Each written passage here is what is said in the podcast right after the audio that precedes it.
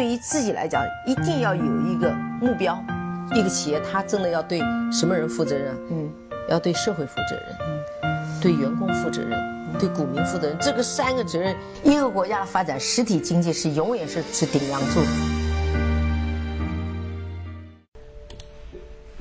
各位好啊，给你一个真实生动的格力电器，我们给的比你要的多。前两天看了一篇文章，是东方港湾的老板叫但斌，我们当时也分享过他《时间的玫瑰》那本书的一些呃部分内容。那他呢，在有一次论坛上发表了一个演讲，他是说，二零一八年呢，我们会嗯迎来未未来十年的一个非常漫长的一个牛市。嗯，当然，我觉得对这种预判后面是牛市和熊市的观点，我从来都不关注，也不在意，因为算命的方式有很多，嗯，我自己也会算。但是我只是想说，很多人都知道，我对未来是熊市和牛市的唯一的做法和应对的方法，就是我准备着，准备什么呢？我就是准备去收集一些筹码，那就是我们所谓的定投。嗯。在这两年，有很多的基金公司也好，软件公司也好，它推出了一些很有意思的定投的方式。比如说，有看均线的，它是在多少天线之上就要干嘛，多少天之下就要就要多买。包括还有一些看估值的，看整体这个指数的估值是在多少，按照那个估值的比例去多买或少买。那我是我是前两天在雪球旗下的就是蛋卷基金上，呃，发现了一个它最新推出的智能的定投。这个其实我觉得对很多的百分之九十的小白投资者来说，这种嗯定投的方式是非常非常好的。那今天呢，我就花一点点时间来去跟大家推广一下，或者说去介绍一下这个智能定投的一些原理和一些方式。看看更适合我们哪些人哪些人在定投上去做一些嗯操作。那我们先讲普通定投吧。那我们嗯举个例子，我可以看我产品信息里面那那幅图，好吧？我们比如说用有每个月去定投一千块钱，那比如说我们当初买的时候，这个基金的净值呢是一块钱，那我们这个月买了一千块钱，我们就买到了。一千份，对吗？那到了下一个阶段呢？它的净值变成了零点八了。我们还是定投了一千块钱，我们就买到了一千两百五十份，如此往复嘛。那它如果跌到了五毛钱，那我们就会买到两千份。它如果涨到了两千呃两块钱，我们就一千块就只能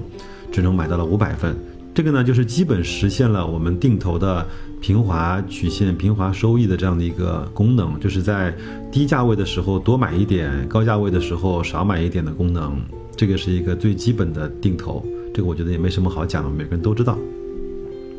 那再来看一看雪球设设计的呃智能定投是什么意思？它呢是。有引入了一个叫目标市值的概念，什么意思呢？就是我们在一月份定投了一千块，那基金的净值呢是一块钱，那我们就拥有了一个一千块的目标市值，这个都可以理解，对吧？那到了二月份呢，我们就要把我们的目标市值做到两千块，就是不是我们的定投金额，是我们整个的市值做到两千块。这样的话，如果二月份那个基金的净值是零点八元的话，那我们前面买的那个一千块就变成了八百块的市值。那我们如果想八百块的市值把它加到两千块市值的话，那我们在二月份的定投金额就要到达了一千两百块。我知道大家听我这样的解释呢，它会有一点点复杂。那我再帮大家理一理，就是我们如果决定每个月定投一千块的话，不是我们每个月投入的金额就是那个一千块，我们要保证我们每个月所持的那个市值是按照每个月一千块的速度在往上累积的。那就是说，我们如果定投六期的话，我们在第六期投完之后，我们的市值要达到六千块。那至于说基金的净值它是低了，那我们就要多买一些，把它凑足当前所需要的目标市值。如果基金的净值高了，我们就要少买一点，那我们就少投入一些。那这样的话呢，其实和前面那个普通定投也是相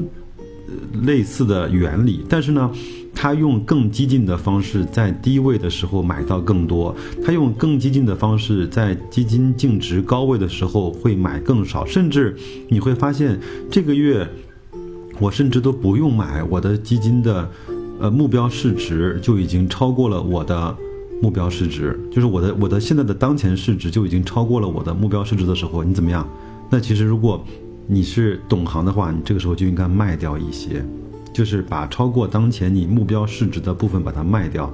这样的话就用了这种下跌更多买，上涨少买，超超出了之后你要去卖掉的方式，去实现了整个你定投的收益。这样的话，我们呃雪球也经经过一些回测，这样的呃定投方式，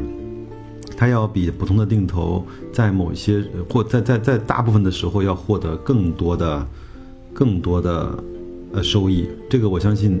我们都能够理解，因为本来我们在它价格便宜的时候，只是按照标准的那个金额多买了一点点，但是它是用市值的方式去多买了很多。那这个时候，我更加希望看到的是它有一个非常非常快速的下跌，我们在下跌的时候用非常大的金额去买到了很多低价位的筹码。那今天我只是讲的是定投的方式，但是定投的标的我没有讲，因为很多人他要买的标的我是没有办法去推荐的。比如说我现在没有办法说你可以去买创业板，有很多人觉得创业板还很贵，呃，我也没有办法说你还继续去定投上证五零。上证五零，呃，虽然绝对的市盈率不高，但是它历史的那个市盈率的水平已经不低了。所以说标的还是各位要自己去找。嗯，包括在前面，我我我其实教给大家一些去看这个指数整体估值是处在历史的哪个阶段的方法。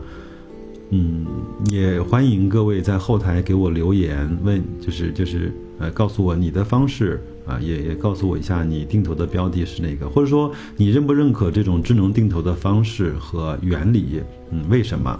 那今天这个节目呢做的比较短，那就当成一个小的科普栏目吧。好的，再见各位。